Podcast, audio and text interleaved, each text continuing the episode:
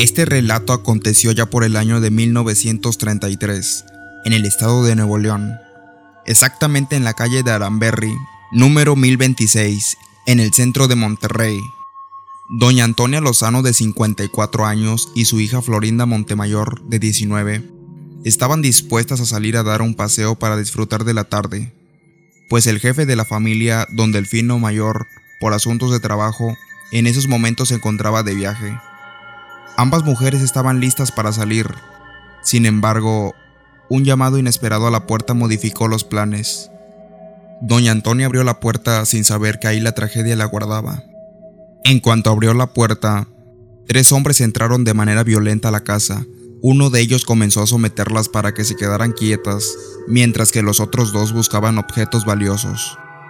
Los hombres lograron despojarlas de las cosas más valiosas de la familia, entre lo que robaron iban cajas con monedas de oro que la familia mantenía escondidas.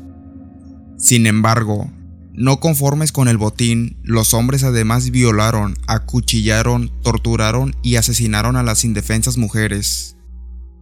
Las víctimas fueron encontradas días después completamente desfiguradas por el señor Delfino. Las investigaciones policíacas mencionaron que alguien cercano a la familia habría sido el culpable de lo sucedido, ya que la cerradura no había sido forzada, además de que el oro de la familia no dejaba de repetir, No me mates, Gabriel, no me mates. Las autoridades de inmediato se dieron a la tarea de investigar el nombre de algún Gabriel en la familia, y afortunadamente lograron dar con el paradero del culpable.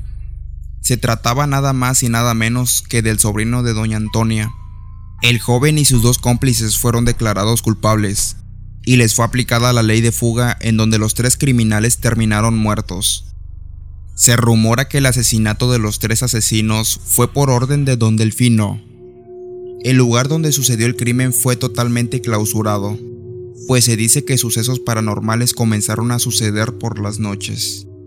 Gritos desgarradores y de dolor, lamentos que se podían escuchar en la tenebrosa casa de la calle de Aramberry, Actualmente la famosa casa se ha convertido en un sitio muy visitado por turistas, muchos regios y foráneos que se dan a la tarea de brincarse la barda para ingresar al terreno, sin importar que la propiedad está declarada como ruina y es peligroso entrar en ella. La casa de Aramberry incluso ha sido visitada por medios nacionales e internacionales, para programas de TV y radio, en donde algunas ocasiones lograron captar supuestos hechos paranormales. ¿Ustedes qué opinan? Soy Iván Zavala y nos vemos en otro podcast.